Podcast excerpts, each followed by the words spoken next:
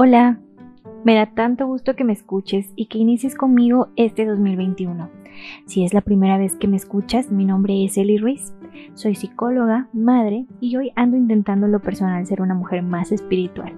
Soy host de este podcast llamado La idea del amor, en el cual te invito a reflexionar, cuestionarte y te comparto mi idea del amor desde mi perspectiva como mujer y como profesional de la salud, esperando que te sea útil y que te ayude a hacer cambios genuinos en tu vida.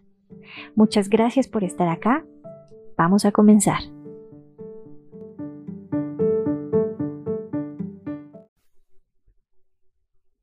Cuando he dejado la dinámica de bitácora a mis pacientes, lo más difícil para ellos ha sido comenzar a escribir, aún teniendo un sinfín de cosas pasando por su cabeza. Eh, la bitácora básicamente es que es sus emociones, sus sentimientos, lo que ha pasado en el día que les ha causado ruido, algunas conductas que deseen modificar y que se han percatado y que han hecho de forma consciente que están ahí y puedan plasmarlas para que después, posteriormente, puedan hacer un plan para poder modificarlas. Es mejor tenerlo de forma consciente, es lo que nos hace darnos cuenta de que está ahí y de que pueda ser corregido. Yo entiendo cuando me dicen que no pueden, que les cuesta mucho trabajo, porque también he estado sentada de ese lado, del lado del paciente. He estado con mi cuaderno tratando de plasmar y no plasmando nada, bloqueando cada idea que me hace sufrir, cada pensamiento rumiante. Lo más difícil siempre ha sido comenzar, en muchas ocasiones eh, he pensado y me he estado mintiendo a mí misma diciéndome que no ha pasado nada interesante en el día y que nada tiene relevancia, incluso la dinámica. ¿Y sabes qué era? Es esa mitad que todos tenemos en algún momento, el cual su misión es sabotearnos, es ponernos el pie, es en algún momento engrandecer nuestras debilidades, vulnerabilidades y que en algún momento te repites hasta el cansancio que no puedes, esa voz se aquietó en mi mente cuando yo comencé a escribir las primeras letras, sin sentido aparentemente, y que terminaron siendo mi catarsis del día y de mi vida, porque así es como yo aprendí a ser epitácora. Ahora bien, este episodio tiene el título de Renacer. Y renacer básicamente es volver a nacer, recobrar fuerza, reconstruir, transformarse. Siempre nos va a costar esfuerzo y dedicación motivación sobre todo. La transformación a veces puede ser dolorosa, abrumante, te puede generar incertidumbre, miedo, ansiedad. Esa voz que se dejaba ver en este caso en mi, en mi mente, que hablaba de mis limitantes a la hora de escribir, era mi ansiedad, disfrazada de temor, de temor a vulnerarme, de temor a conocerme. Pero mi fuerza, mi deseo, mi catarsis fue mucho más fuerte y fue lo que dio paso al cambio, a no hacer de menos mis ideales y sobre todo a crear una nueva realidad, un nuevo esquema mental que me favoreciera. Puede que conozcas a una persona que inicia el año con todo, pero te aseguro que tuvo una preparación, hubo algo previo, y probablemente fue un esfuerzo. Todos vemos los resultados, pero pocos sabemos que detrás siempre hay un proceso. Algunos procesos son más largos que otros. Otros son más largos, otros son más pequeños, otros tienen mucho más esfuerzo, otros no necesitan tanto, pero todos vienen con una intención, con una intención de poder movernos, de cambiar donde nos encontramos. Que eso que ya no nos mueve, de que eso que no nos motiva, en algún momento nos mueva, valga la redundancia, a encontrar algo que sí. El inicio de año no te define. Sabes que traes una historia detrás, memorias gratas y otras no tantas, algunas felices y otras de mucho dolor y sufrimiento. Finalmente son parte de ti. Lo que te define es la intención y la conciencia con la que tú deseas renacer.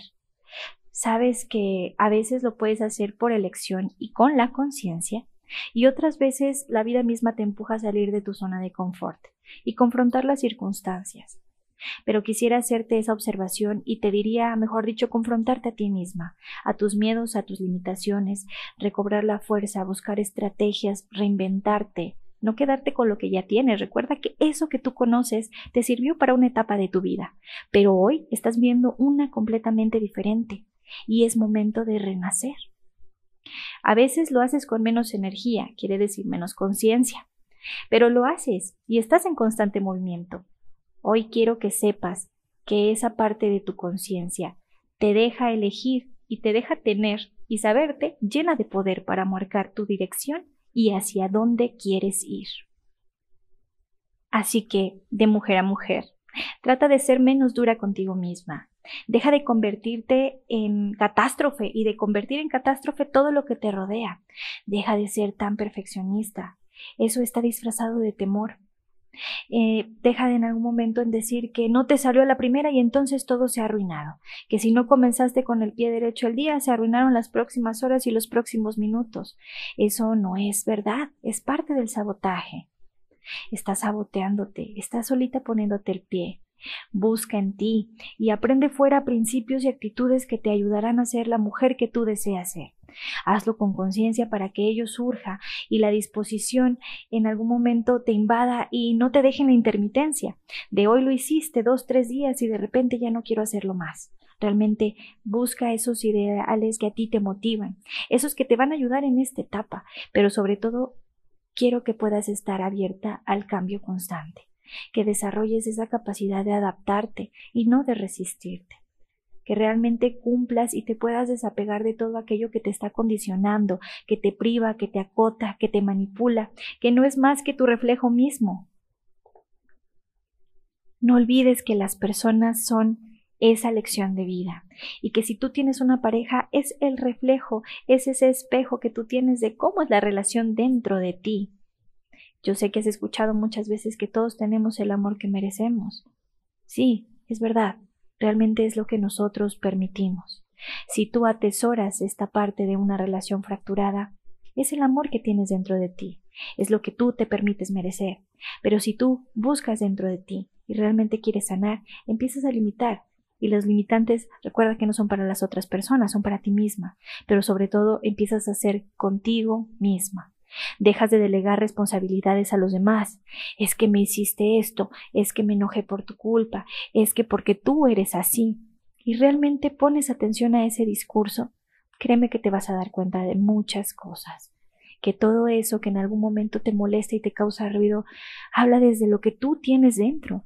No podemos mirar en el otro algo que no hemos experimentado. Siempre podemos ver lo que hemos experimentado por nuestra cuenta, porque sabemos cómo se mira y por tanto podemos mirarlo en los ojos o en las facciones o en las expresiones no verbales de la otra persona. Así que la otra persona no va a cambiar, y tampoco vamos a dirigir y a darle responsabilidad de nuestra felicidad nuestra plenitud a quienes nos rodean. Hablando en general, vamos a hacerlo desde nosotros.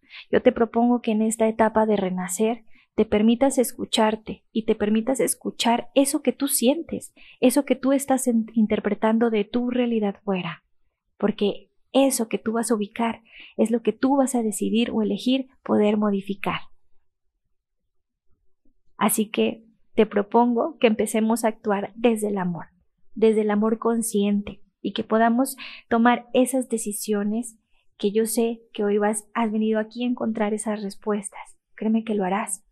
No emitas juicios, relájate. Tú y yo estamos en ese aprendizaje constante.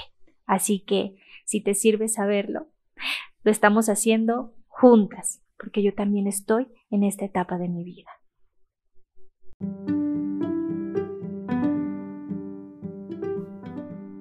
Bueno, por este episodio es todo. Me despido y te agradezco mucho por haberme escuchado. No me quiero ir sin antes dejarte esta pregunta de reflexión. ¿Ha llegado tu momento para renacer? Me encantaría saber tu respuesta. Sabes que puedes contactarme a través de Facebook, Instagram y Twitter en la idea del amor arroba Lida. Como en cada episodio te mando un abrazo largo a distancia y nos escuchamos pronto.